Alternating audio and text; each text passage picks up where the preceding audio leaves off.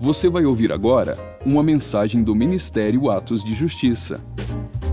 Para mais conteúdos como esse, siga o nosso perfil aqui na plataforma ou acesse o canal Atos de Justiça no YouTube. Aproveite e siga-nos também em nossas redes sociais. Que Deus te abençoe poderosamente. E lembre-se, viva todos os dias da sua vida por causa daquele dia. Crônicas, capítulo 17. Amém? Diz assim: E Josafá, seu filho, reinou em seu lugar, e fortificou-se contra Israel, e pôs gente de guerra em todas as cidades fortes de, de Judá, e guarnições na terra de Judá, como também na cidade de Efraim, que Asa, seu pai, tinha tomado. E o Senhor foi com Josafá, porque andou nos primeiros caminhos de Davi, seu pai, e não buscou Baalins. Antes, buscou o Deus de seu pai e andou nos seus mandamentos, e não segundo as obras de Israel. Amém? Essa palavra fala do rei Josafá, né? Rei Josafá era filho de Asa, que era filho de Abias, que era filho de Roboão, que era filho de Salomão, que era filho de Davi. Foi dos primeiros reis depois da divisão do reino. Porque o reino de Israel começou tendo como rei a Saul. Amém? Saul foi o primeiro rei, foi aquele rei que o povo escolheu, né? Deus deu o rei que o povo queria. E o povo, o povo é, disse assim: Ah, nós não queremos mais que o Senhor reine sobre nós, nós queremos um rei como os outros povos. Né? E Deus falou para Samuel assim: Vai, faz o que eles querem. Vai lá e unge Samuel, ou Saul, né? Unja Saul, rei de Israel. E ele ungiu. E depois foi Davi. E Davi foi sim o homem segundo o coração de Deus, foi aquele a quem Deus escolheu, foi o maior rei de todos de Israel, né? E sucedeu a ele Salomão. Só que Deus sempre disse assim, ó, quando vocês entrarem na terra que eu vos darei, não se casem com as mulheres daqueles povos, nem deem suas filhas aos seus filhos, nem deem seus filhos às suas filhas, porque eles vão de adorar os seus deuses, vão de corromper o seu coração. E não se casem com eles, não se misturem com eles. E Salomão foi um grande rei, mas ele se casou com muitas com as princesas de muitos povos. Ele fez muitas alianças. E ele se casava com as filhas de reis, porque o sogro não ia atacar ele, né? Então ele fez muitas alianças, ele fez muitos acordos comerciais, ele fez tudo, muitas alianças através de casamentos. E ele começou a se corromper.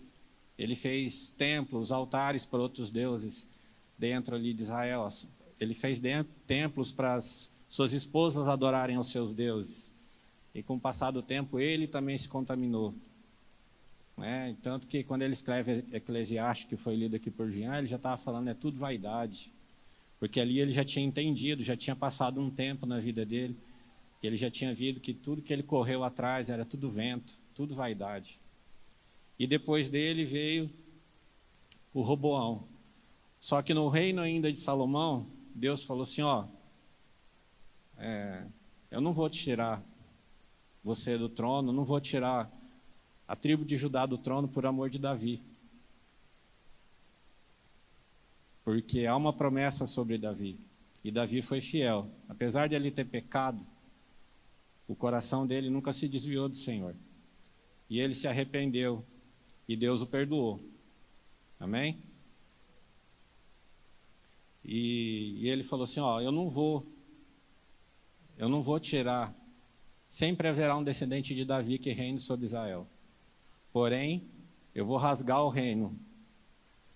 Teu filho, né? O sucessor de Salomão, o reino seria rasgado. E aí então, a partir de Roboão, quando Roboão quando Salomão morre, que ele passa a ser rei, o reino é tirado.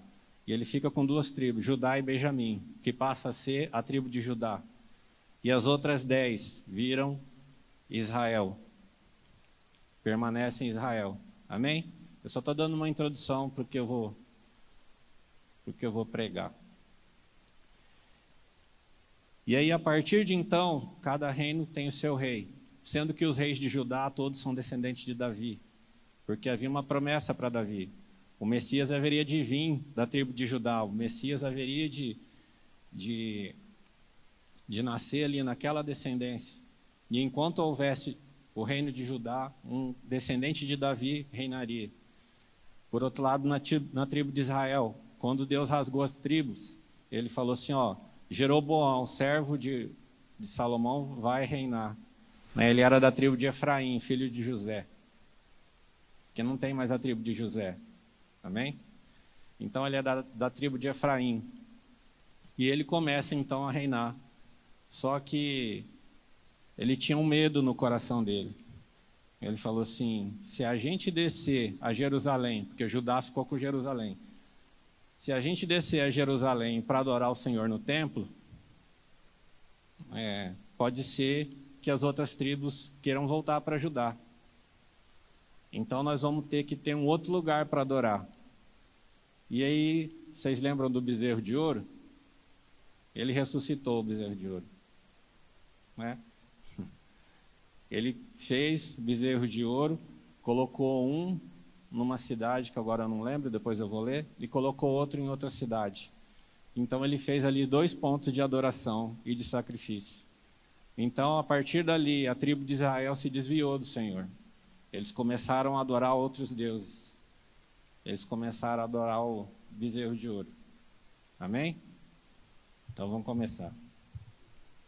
Então aqui quando ele fala assim, ó, Antes, no versículo 4, ele fala de Josafá, né, que Josafá reinou e pôs gente de guerra em todas as cidades fortes de Judá, guarnições, como também na cidade de Efraim, que Asa, seu pai, tinha tomado. Porque o rei de Israel anterior, né, na época de Asa, era Baasa. E ele atacou Judá. E e ele perdeu cidades para Judá. Então eles ficavam ali, né? Como eles tinham territórios que se havia fronteiras entre eles, né? Às vezes eles tinham alguma cidadezinha que ia para lá ou que ia para cá. E ele fala assim, ó: E o Senhor foi com Josafá, porque andou nos primeiros caminhos de Davi, seu pai, e não buscou Baalins Baalins eram ídolos de Baal. Né? Antes buscou o Deus de seu pai e andou nos seus mandamentos, e não segundo as obras de Israel, porque Israel havia se desviado. Amém? Até aqui estamos juntos? Amém. Então vamos ler ali 1 Reis 12, 27. Aqui vai falar sobre, sobre a idolatria que eu falei do bezerro de ouro. Né? Ele fala assim: se esse povo subir fazer sacrifícios na casa do Senhor em Jerusalém, o coração deste povo se tornará seu senhor, a Roboão, rei de Judá, e me matarão, e tornarão a Roboão, rei de Judá. Pelo que o rei tomou conselho e fez dois bezerros de ouro, e lhes disse: Muito trabalho vos será subir a Jerusalém. Vês aqui teus deuses, ó Israel que te fizeram subir da terra do Egito. E pôs um em Betel e colocou o outro em Dan. E este feito se tornou em pecado, pois que o povo ia até Dan, cada um a adorar. Também fez casa dos altos e fez sacerdotes dos mais baixos do povo, que não eram filhos de Levi. Então o que, que Jeroboão fez? Ele falou assim: olha, se esse povo descer para adorar no templo, lá em Jerusalém, pode ser que eles se unam com Roboão, né? E depois queiram me matar. Então ele tomou conselhos das pessoas que estavam próximas a ele, outros abençoadinhos, né? E ele tomou conselho ali e ele começou e ele fez os dois bezerros, colocou um em Betel, um em Dan. Então, dependendo de onde você estivesse, você ia para um dos dois lugares para adorar. E em Israel, em Judá, você tinha que ser da tribo de Levi para você entrar no templo e para fazer o ofício de sacerdote. Ele não, se você desse sete boi para ele, ele sacrificava e falava: beleza, você é sacerdote. Qualquer um era sacerdote. Ele está falando aqui dos mais baixos do povo, qualquer um. Não importava se era, se era por descendência, se era por, por fé, por nada. Você podia qualquer um, o pior que você fosse. Se você entregasse os bois ali que precisava para fazer o sacrifício, você era ungido. Amém? Calma aí que nós estamos começando, daqui a pouco embala.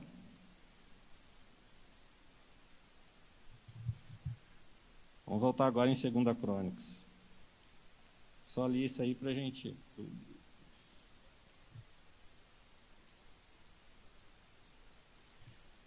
Versículo 5. Vamos continuar de onde a gente parou.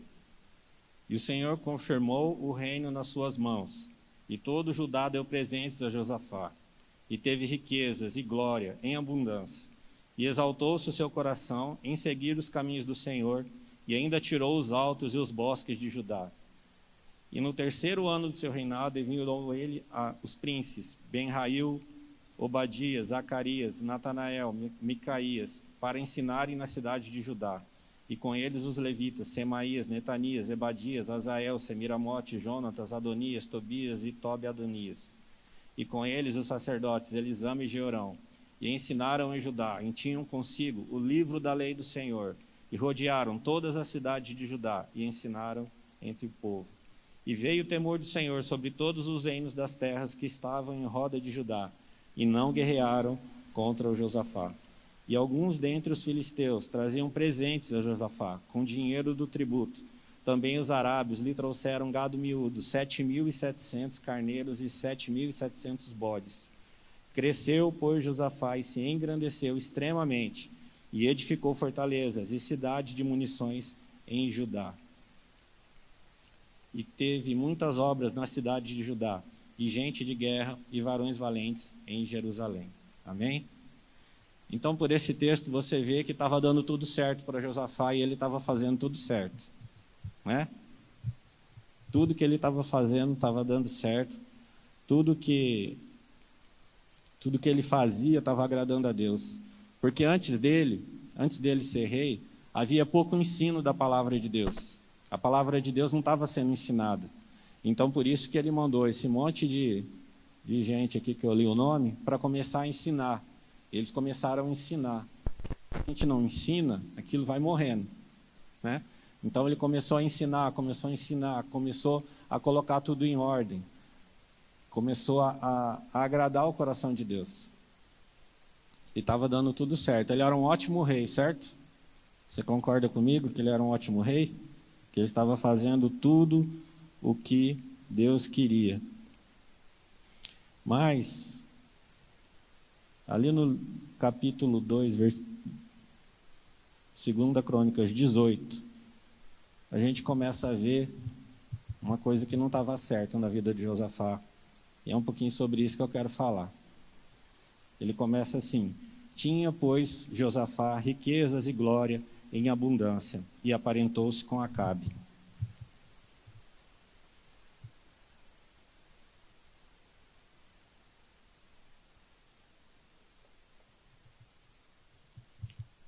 Acabe era o rei de Israel. Tomei rouco, né? Acabe. Ele havia se casado com uma mulher que chamava Jezabel. Jezabel era filha de Etbaal, que era o rei dos Sidônios. E eles tinham um deus que se chamava Baal, que era o deus que os, o povo de Israel já gostava de seguir, né? Então não havia nenhum problema para eles, porque eles já adoravam Baal mesmo. E eles se casaram. E Jezabel ela tinha uma personalidade um pouco forte, um pouco dominadora. E Acabe era meio banana. É, para não falar outra coisa era meio pamonha. Então, assim, eles tinham outros deuses. E o rei Josafá, que fazia tudo certo, eu não sei porquê, começou a se aproximar de Acabe. É, e eu não vou ler, mas ele, ele, o Acabe falava para ele assim: Ó, oh, vou subir contra o rei da Síria, você vai comigo? Ele, sim, seremos como um povo só. E ele começou a andar junto com aquele cara. Ele começou a apoiar ele. Né? Tanto que tem um profeta que fala para ele assim, fala, Josafá, por que você abençoa aquele que Deus não abençoa? Por que você ajuda aquele que Deus não ajuda? É? E falou para ele assim: Ó, a sua sorte, não foi com essas palavras, né? Isso aí é, é linguagem do Pedro. A sua sorte é que você faz tudo certo, por isso você vai permanecer no reino. Mas você não pode ficar fazendo essas coisas. Mas ele continuou. Ele continuou com essa aliança com Acabe. Tanto ele continuou que ele foi além. Eu vou ler aqui para a gente não ficar demorando muito. No primeiro, no livro de 1 Reis 16, 29, fala assim, ó. E Acabe, filho de Honre, começou a reinar sobre Israel no ano 38 de Asa, rei de Judá. Quando o pai dele ainda era rei, ele começou, o pai de Josafá ainda era rei, Acabe começou a reinar sobre Israel em Samaria 22 anos, e fez Acabe filho de Honre o que era mal aos olhos do Senhor, mais do que todos os que foram antes dele. E sucedeu que, como se fora há pouco andar nos pecados de Jeroboão, filho de Debate, ainda tomou por mulher a Jezabel, filha de Etbaá, rei dos Sidônios, e foi e serviu a Baal e o adorou. E levantou um altar a Baal na casa de Baal que edificara em Samaria também Acabe fez um ídolo, de modo que Acabe fez muito mais para irritar o Senhor, Deus de Israel, do que todos os reis de Israel que foram antes dele. Em seus dias, Riel, o Betelita, edificou a Jericó, em Abirão, seu primogênito afundou, e em Segube, seu filho menor pôs as suas portas, conforme a palavra do Senhor que falara pelo ministério de Josué, filho de Num. Então, para você ver o naipe do amigo do Josafá. Então Josafá, ele andava com um cara que foi o pior rei de Israel, e olha que todos foram ruins, e ele foi o pior rei de Israel. Ele se casou com Jezabel, que era filha dos Sidônios, que era filha de Etbaal, rei dos Sidônios. Né? Ele construiu o templo para Baal, ele fez tudo de errado. E ainda durante o reino dele, eu não sei se você lembra, mas quando, quando eles atravessaram o Jordão, e quando eles foram e, e andaram ao redor das muralhas de Jericó, caiu a muralha de Jericó. Quando eles venceram aquele povo, Josué falou assim: ó, se alguém reedificar essa cidade, sobre a vida do seu primogênito erguerá as muralhas, e sobre as muralhas, né? E sobre a vida Não. Sobre a vida do seu primogênito edificará a cidade, e sobre a, a vida do seu caçula as portas. Então ele colocou uma maldição. Falou assim: se você vir aqui edificar essa cidade, quando você edificar as muralhas, teu filho vai, primogênito vai morrer. E quando você colocar as portas, o teu filho mais novo.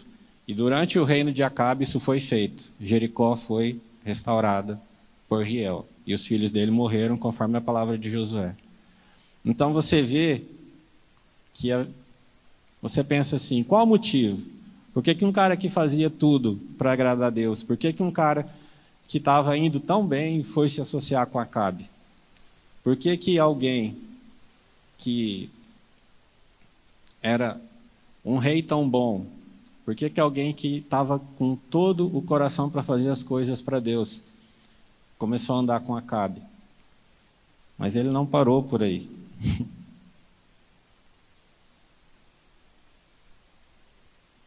em 2 Crônicas 20, 37, fala assim: Porém, Eliezer, filho de Dodava, de Maressa, profetizou contra Josafá, dizendo: Por que te aliaste com Acasias? O Senhor despedaçou as tuas obras, e os navios se quebraram e não puderam ir a Tarsis. Acasias era filho de Acabe. Então, depois que Acabe morreu, ele ainda fez aliança com Acasias. Eles começaram a fazer navios para eles terem o um comércio ali de navegação. Ele ainda continuou com isso aí.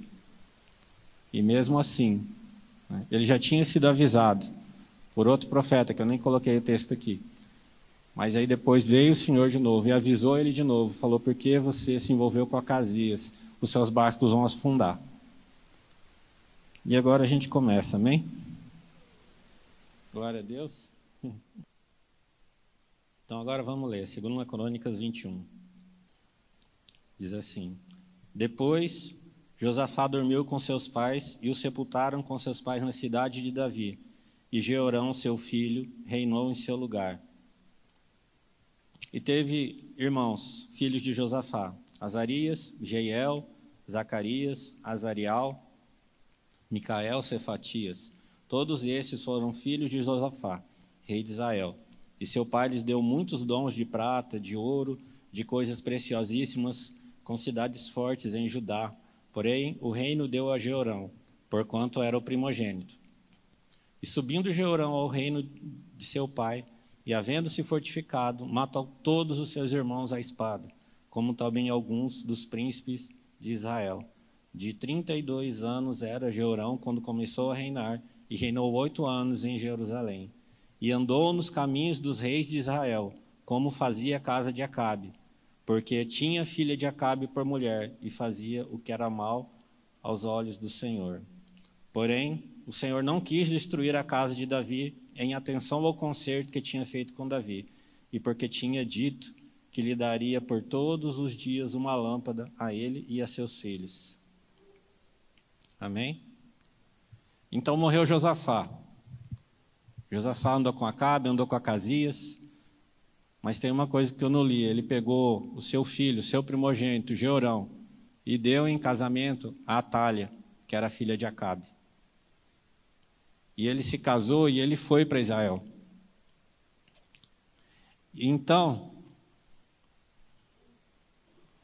quando ele fez isso, o filho dele começou a conviver com todas as práticas dos israelitas. Quando ele deu seu filho em casamento, quando ele deu seu filho para Atalha, ele fez aquilo que Deus havia proibido. Deus havia proibido que ele desse que, os, que quando eles se misturassem com outros povos, que eles não casassem, que eles não se dessem em casamento, porque eles haveriam de se corromper e adorar os seus deuses. Amém? Deus não falou? Né? E nesse caso, eles eram outro povo, eles tinham outros deuses, porque eles tinham se desviado. Então Jeorão foi. Jeorão foi e se casou com Atalha. E quando Josafá morre, o que, é o natural? O primogênito assume o reino. E quando ele assume o reino, a Bíblia fala que ele começa a pecar e andar em todos os caminhos de Israel. Ele começou a andar em tudo que ele aprendeu com Acabe e com Atalha. E Atalha puxou sua mãe. Né? Atalha era uma mulher dominadora. Atalha, ela se impunha sobre o Jeorão. E o Jeorão deixava ela se impor e andou nos caminhos de Acabe. Amém? E quando isso acontece, o que, que ele faz? Ele vai lá e pega todos os seus irmãos, porque aqui nesse texto que a gente leu, a Bíblia fala que ele. É, que Josafá deixou ouro e prata para todos os seus irmãos, deixou terra para todos os seus irmãos, e apenas e deixou o reino para Jorão, que era o primogênito. Mas ele vai lá, ele tinha 32 anos, ele mata todos os seus irmãos. Esse homem parece com o pai dele? Você acha que Jeorão se parece com Josafá? Hã?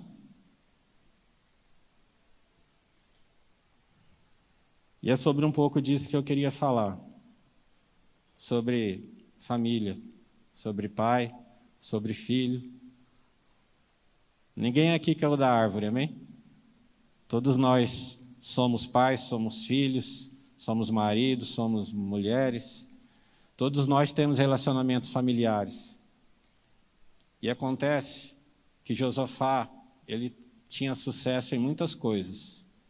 Ele tinha sucesso como rei, apesar das alianças que ele fez. Ele tinha sucesso como como servo de Deus. Mas se tem uma coisa que ele pecou, foi naquilo que ele fez com a vida dos seus filhos porque ele deu uma filha, ele deu um filho para se casar com a filha de Acabe. Ele fez alianças com povos que não seguiam a Deus. E quando você começa a andar, essas pessoas começam a te influenciar. E ele criou laços familiares. Ele expôs os seus filhos àquela confusão. Amém? Então, quando Georão se viu na sua vontade, naquilo que ele queria fazer, ele seguiu os caminhos que aprendeu. Por quê? Josafá perdeu o coração do seu filho. E por que, que ele perdeu o coração? Porque o filho não seguiu o que ele aprendeu com o pai. O filho seguiu o que ele aprendeu com Acabe. Josafá perdeu o coração do seu filho. E hoje em dia, a gente tem que tomar cuidado com isso. A gente tem que tomar cuidado para não perder o coração dos nossos filhos. A gente tem que tomar muito cuidado, porque hoje em dia, para você cultuar Baal, você não precisa ir no templo, você não precisa ter grandes estátuas. Baal hoje ele é rei de uma cultura que está esparramada no mundo, sabe? De desonra. Baal é o senhor desse, desse povo do lado de lá, amém? Nos últimos dias aí, eles vão começar a trazer o trono dele de volta. Porque hoje ele está na surdina, está agindo pelas trevas. Mas logo, logo, ele vai se manifestar. Aquele que se diz o Senhor, né? Baal é o Senhor. Então, o que, que acontece? Josafá perdeu o coração do seu filho. E por causa disso, ele matou todos os outros filhos. Ele não seguiu os, os princípios do seu pai. Aquilo que o seu pai fazia não entrou no coração dele. Por que será? Pode ser que, por se dedicar tanto ao reino e tanto às coisas de Deus, ele tenha se descuidado da sua família.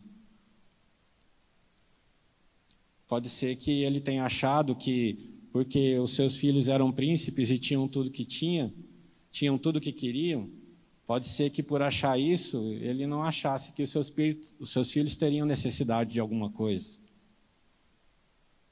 Porque afinal de contas, você vive no palácio, você é filho do rei, o que te falta? Só que os filhos, eles precisam da presença dos pais. E não aquela presença de cada um no seu celular. E não aquela presença de estou trabalhando, espera, né? Estou ocupado. A gente tem que entender que nós temos uma responsabilidade.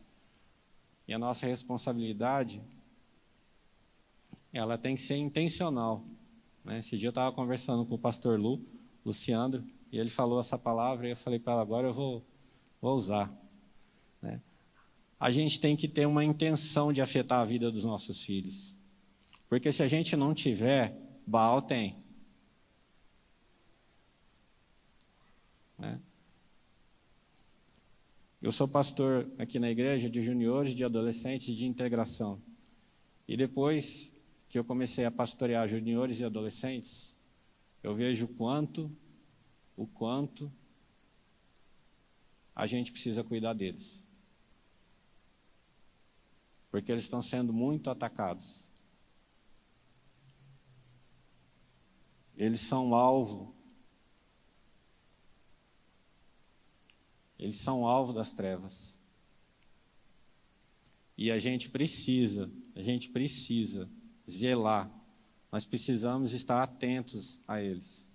Porque às vezes, assim como o Josafá, a gente está fazendo tanta coisa, a gente é tão frutífero, a gente ganha tanto dinheiro, a gente tem tanto ministério, a gente é tão reconhecido, a gente faz tanta coisa e a gente não vai ter legado. Porque o Senhor falou, né? O que, que adianta ganhar o mundo inteiro e perder a tua alma, né? E ele também falou, eu inverti as palavras agora, não é? Ele falou né, que não adianta você ganhar o mundo inteiro e não cuidar da sua casa, não cuidar dos seus.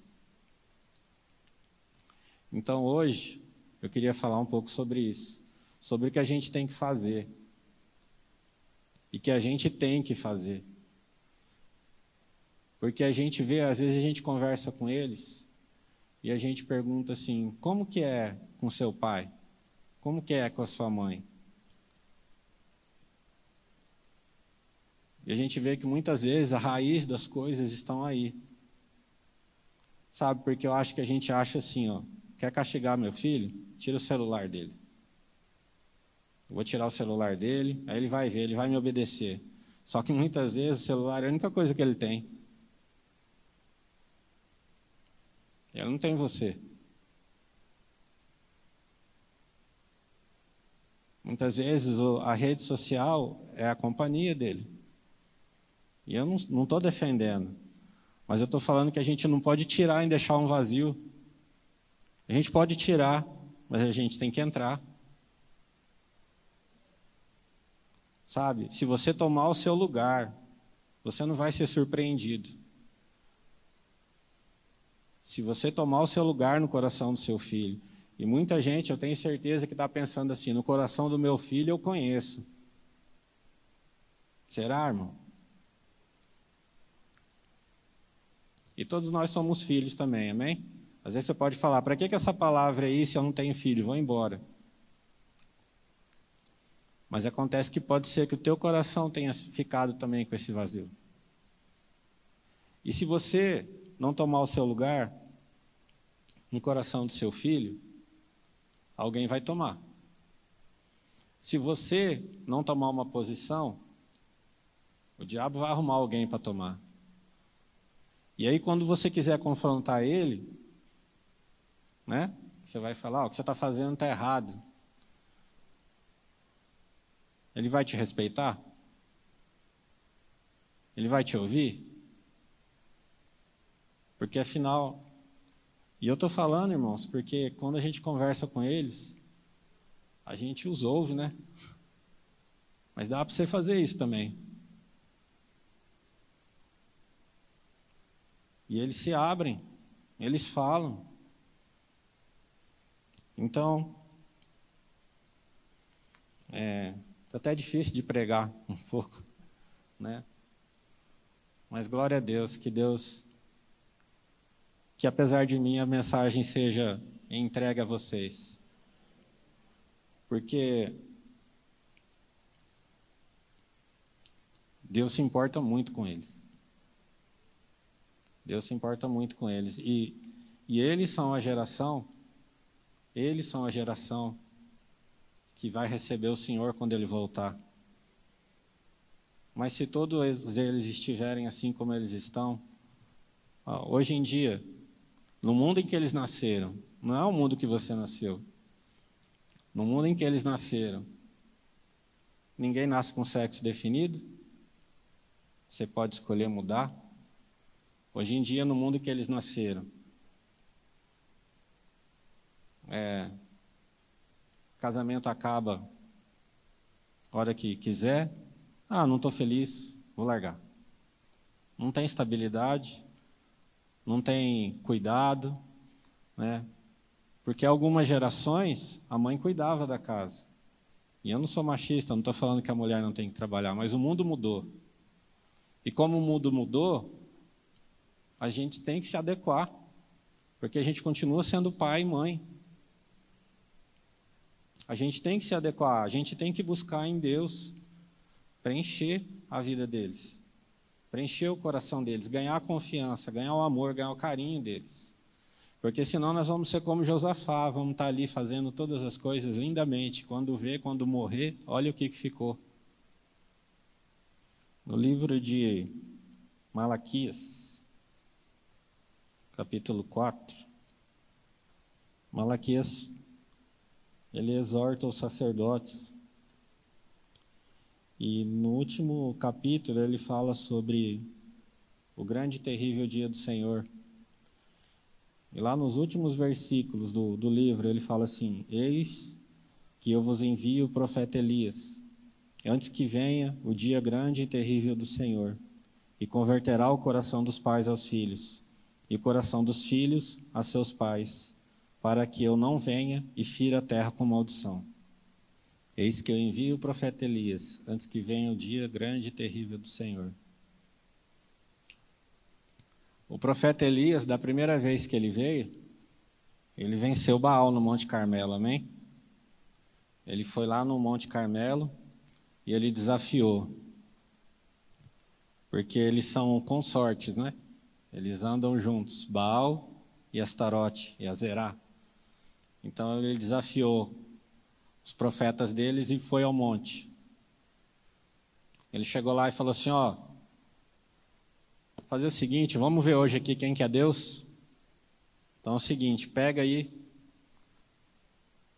o gado, pega esse novilho, corta aqui, coloca aqui nesse negócio e vocês chamam o seu Deus aí. Aquele Deus que manda fogo do céu, esse é Senhor. Esse é Deus. Porque Baal chama Senhor. Jeová também é Senhor. Vamos ver quem que é o Senhor? Amém?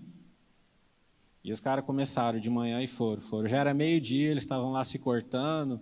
E, ai, Baal, ai, Baal, e nada de cair fogo. Aí Elias falava assim: vai, grita mais alto, é hora do almoço. Quem sabe ele saiu, foi almoçar. Né? E ele começou a zoar. E eles não conseguiram nada. E como o Jean falou, nessa época fazia três anos e meio, três anos que não chovia. E ele pegou três talhas de água e mandou jogar. E encheu, encheu, encheu e botou o novilho dele para nadar. E ele falou: Sim, Deus manda fogo. E Deus mandou. Amém? Por isso que eu falo: Deus é bom. a, a, o Jean ia ler essa palavra na, na condução, os irmãos trouxeram no louvor. Eu falei: O Senhor é bom. e nesse dia, né, todo o povo viu quem era Deus. E eles mataram todos os profetas de Baal. E quando um, uma potestade, um principado, ele é destronado, aqueles que estavam cativos são livres. Então nós temos que orar. Nós, como igreja, nós temos que orar para que todo o governo espiritual que esteja por trás dessas coisas caia porque as, as, as almas têm que ser soltas, a opressão tem que aliviar para que eles vejam, para que eles tenham uma clareza de mente, porque há um poder das trevas nesse mundo inteiro que quer levá-los para o lado de lá, que quer enfraquecer a fé, que quer enfraquecer o caráter. Isso não é à toa, não é o mundo que está mudando, o mundo está sendo conduzido. O mundo está sendo conduzido para que as pessoas sejam fracas. O mundo está sendo conduzido para que as pessoas não tenham moral, não tenham caráter, não tenham fé. E quando chegar o dia, onde Cristo faz bu e todo mundo se entrega. Se, se a gente não conseguir que eles sejam enraizados na nossa fé, eles não vão ficar na hora do aperto, na hora da dificuldade. E a gente vê como eles são voláteis assim. Eles são. Num dia eles estão super bem com Deus, no outro dia eles estão deprimidos.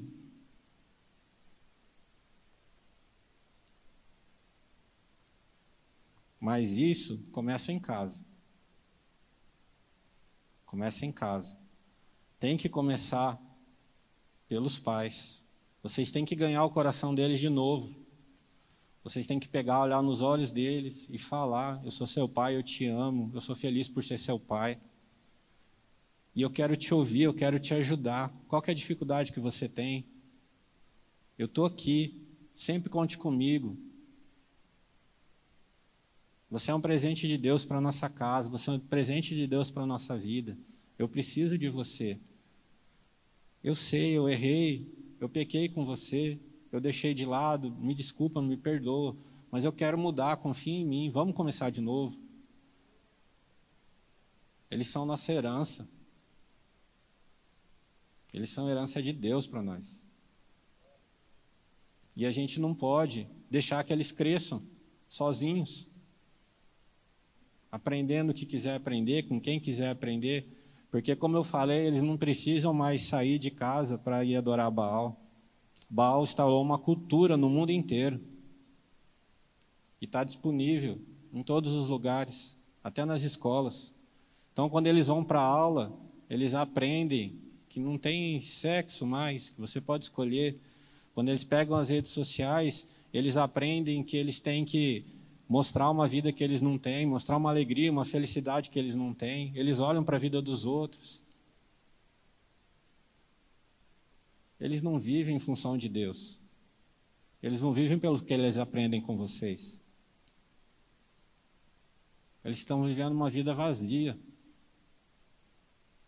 E quando a gente fala de Deus, para eles é até engraçado. A gente vê que muitos não acreditam. Isso não é normal, não é fase. A gente não pode esperar passar. Ah, vou sentar aqui, um dia ele se converte. E se ele não se converter? E se ele não mudar? E se ele não aprender? Você tem que ser intencional, como diz o Lu. Tem que dar aspas para ele, né? Senão ele vai falar que eu estou. A gente tem que fazer as coisas com intenção de fazer. Ó, a partir de hoje, nós vamos andar de bicicleta todo sábado, nós vamos tirar um dia, vamos conversar, quero te ouvir, quero saber da sua vida. Ah, olha, vamos jogar bola, vamos conversar, tomar sorvete, sei lá o quê.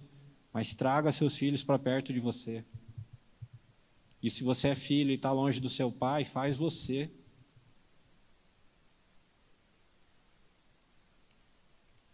Porque se a palavra de Deus fala que nos últimos dias o profeta Elias viria e ele converteria o coração dos pais aos filhos e dos filhos aos pais, primeiro é porque eles estão desconvertidos. E quando a gente fala de conversão, a gente fala de convergir, né? Pais aos filhos, filhos aos pais. Eles não estão na mesma sintonia. Eles não estão se encontrando. Os corações não estão se encontrando eles se tornam alvos fáceis, porque eles encontram pessoas que pensam como eles, só que diferente de nós. Eles encontram pessoas que os aceitam como eles são, mas que os levam para um caminho que a gente não quer. Só que eles também não te falam isso. E pode ser que uma hora você veja um filho que você não conhece. Pode ser que uma hora você veja um irmão, alguém que você não conhece. Porque quando você vê, quando ele se mostrar para você, já pode ser tarde.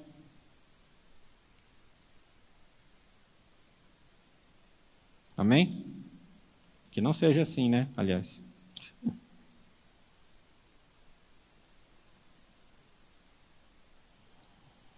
E quando o profeta Elias veio pela segunda vez, não que ele tenha reencarnado, né, irmão? O Espírito. João Batista. Ele veio para anunciar o reino de Deus, que o reino de Deus estava vindo. E ele veio para dizer: arrependam-se, porque o reino de Deus está vindo. É chegado o reino de Deus, é chegado o reino de Deus. Essa foi a mensagem dele. E Deus falou: dentre todos os homens nascidos de mulher, ninguém foi maior do que João Batista. Por causa da mensagem. Ele veio trazendo. Ele ia diante do Messias, dizendo: Ele está vindo, ele está vindo.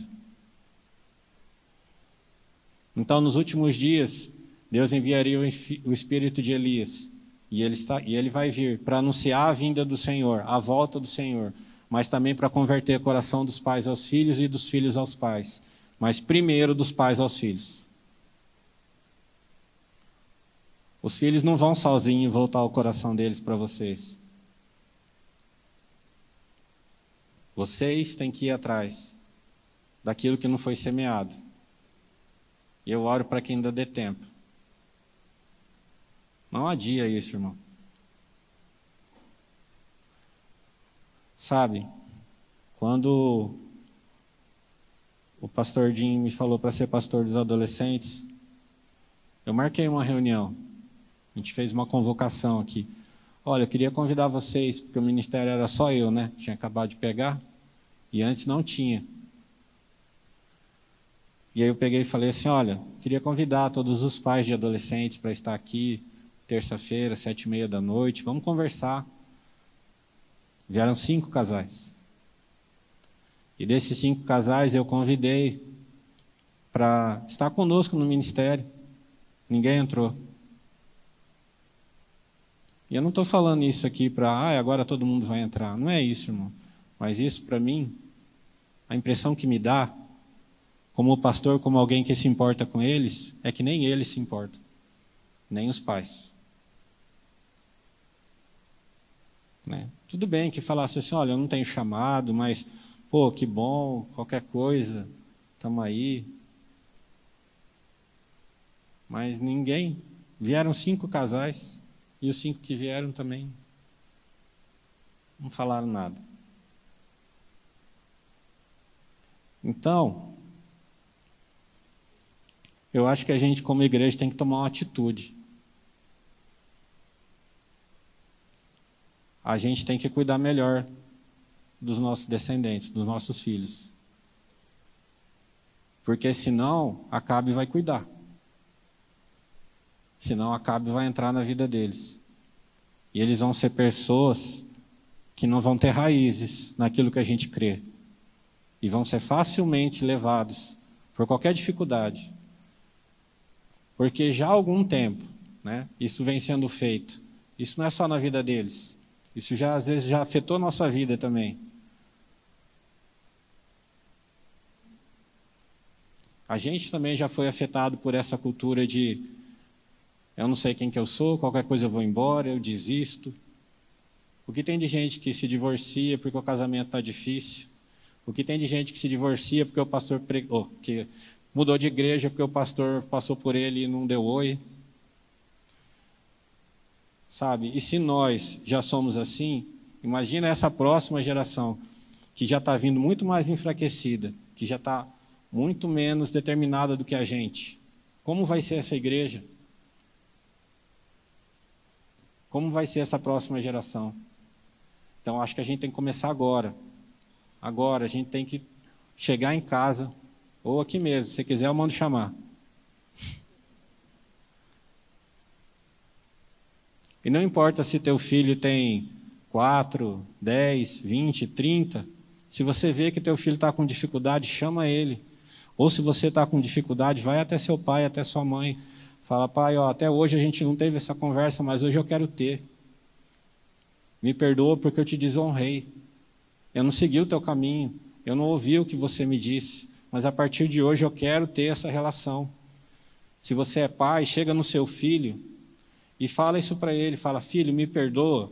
Perdoa porque eu trabalho muito, perdoa porque eu tenho muito ministério, perdoa porque eu fico em casa e não dou atenção para você. Vamos começar de novo. A gente não pode perder eles. E eu sei que muitos pais conversam e fazem e tentam, mas eu acho que tem que ser pelo espírito de Elias. Não pode ser uma coisa humana. Nós temos que fazer essa ligação, essa conversão de coração, que vai ser pelo espírito. Os corações têm que convergir, porque muitos filhos conversam com seus pais, mas não são verdadeiros com eles.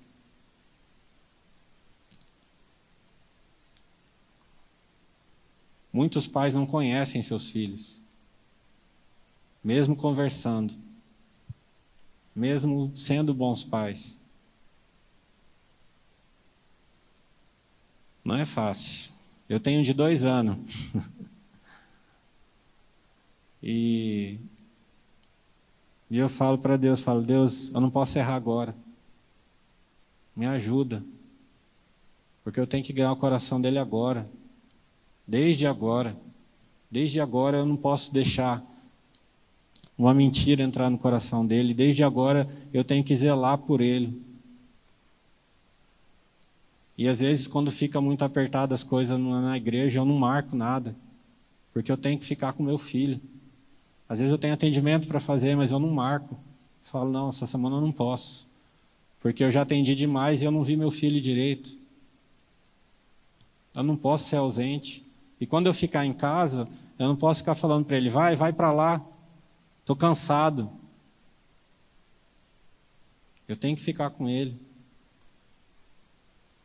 Eu tenho que ver, ele tem que me ver orando. Ele tem que me ver na Bíblia.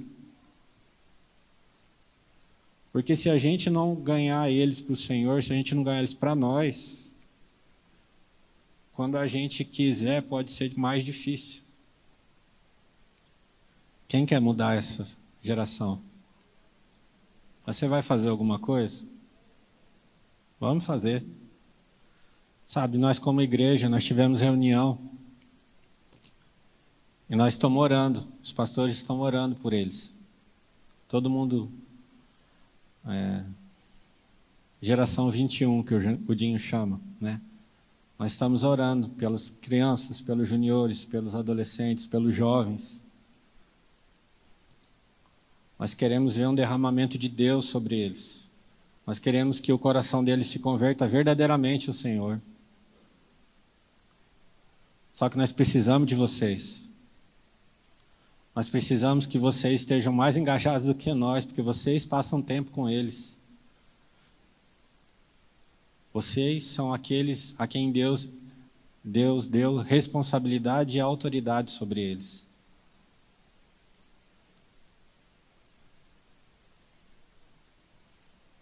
Então, louvor pode vir? Eu queria queria combinar uma coisa com vocês. Vamos vamos orar daqui por diante para fazer, desfazer todo o jogo espiritual sobre a vida deles? Vamos orar para que toda cultura, toda ideologia, todo, toda opressão de Baal, ou seja lá quem for, sobre a vida deles, seja quebrada para que os olhos e o coração deles possam ser abertos para que eles possam ouvir e crer na palavra do Senhor, para que o amor de Deus entre no coração deles, para que eles sejam tocados e convertam seus corações de verdade, e para que eles também se voltem aos seus pais, para que eles se voltem e creiam nos Deus dos seus pais. Porque, que nem eu estou falando, não adianta a gente só ficar tirando coisa deles e não dar nada. A gente tem que preencher o coração deles para que eles não precisem do que está lá fora. Eles precisam ser aceitos, ser compreendidos, ser amados. Eles precisam receber a direção. Deus deu paz para eles para isso, para dar cuidado, para dar amor, não é só para dar comida e para dar celular. Nós precisamos olhar para eles diferente. E quanto mais cedo, melhor. Mas se teu filho já tem 30 anos, você olha para a vida dele. Se você tem teu filho tem 40, se você é o filho que está neste lugar e está vendo que está na sua vida, Luta com isso.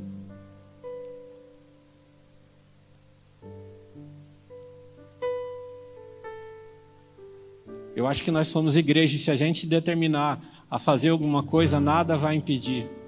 Porque nós temos o Todo-Poderoso do nosso lado. Quando a gente quiser fazer alguma coisa que a palavra nos, nos assegura que é do, do, coração de Deus, que é da vontade de Deus, como é cuidar dos nossos filhos, eu tenho certeza que Deus vai nos conceder essa graça. Deus vai nos conceder essa unção, essa autoridade para impor a mão sobre eles e abençoar eles e tirar eles de todo o peso, porque muitos deles estão numa vida vazia, sem vida, sem objetivo, sem horizonte.